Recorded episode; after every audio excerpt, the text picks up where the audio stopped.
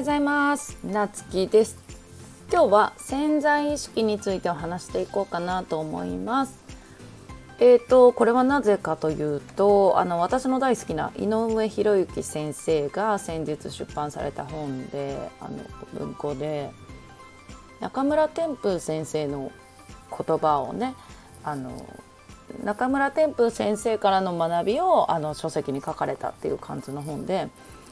あの井上先生ってもともとね潜在意識のね専門家として活動されてるセミナーとかもねされてる方なんですけど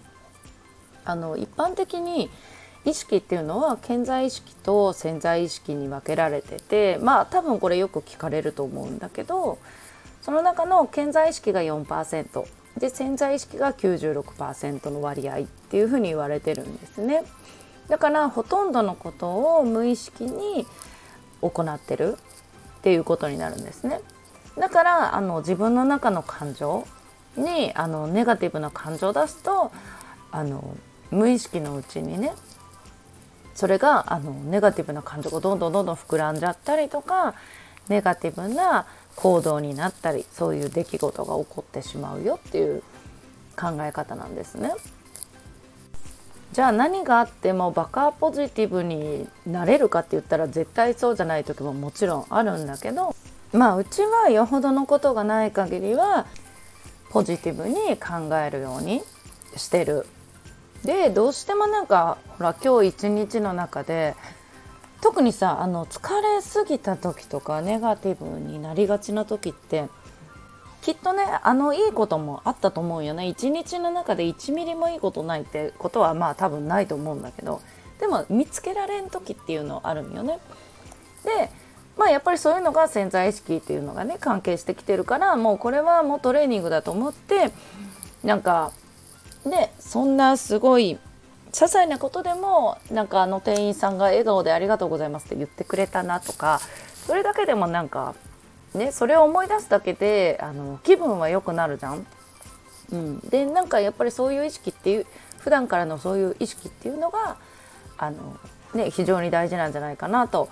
思ってる。でやっぱりあのこういう自分の思考を変えていく時ってあの行くのってね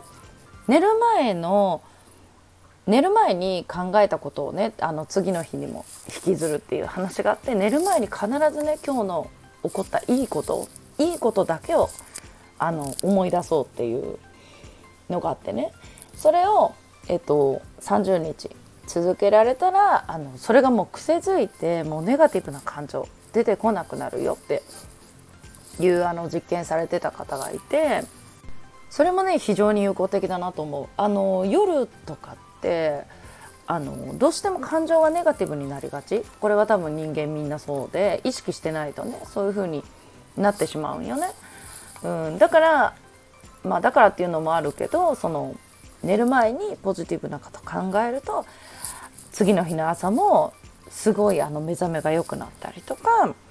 そういうねポジティブな状態が継続できるよっていうねことがあるんであの皆さんもそうやってね潜在意識にをちょっとあの注目してね考えてみるっていうのもいいんじゃないのかなと思ってお話してみました。ということでまたお会いしましょう。